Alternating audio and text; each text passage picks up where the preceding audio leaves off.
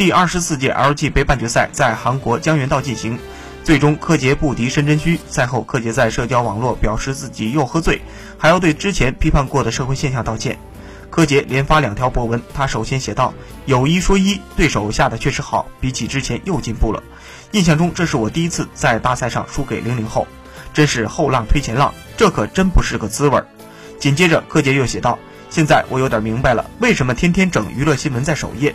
不开心的时候，曾经无数个因为舒淇而消沉难过的夜。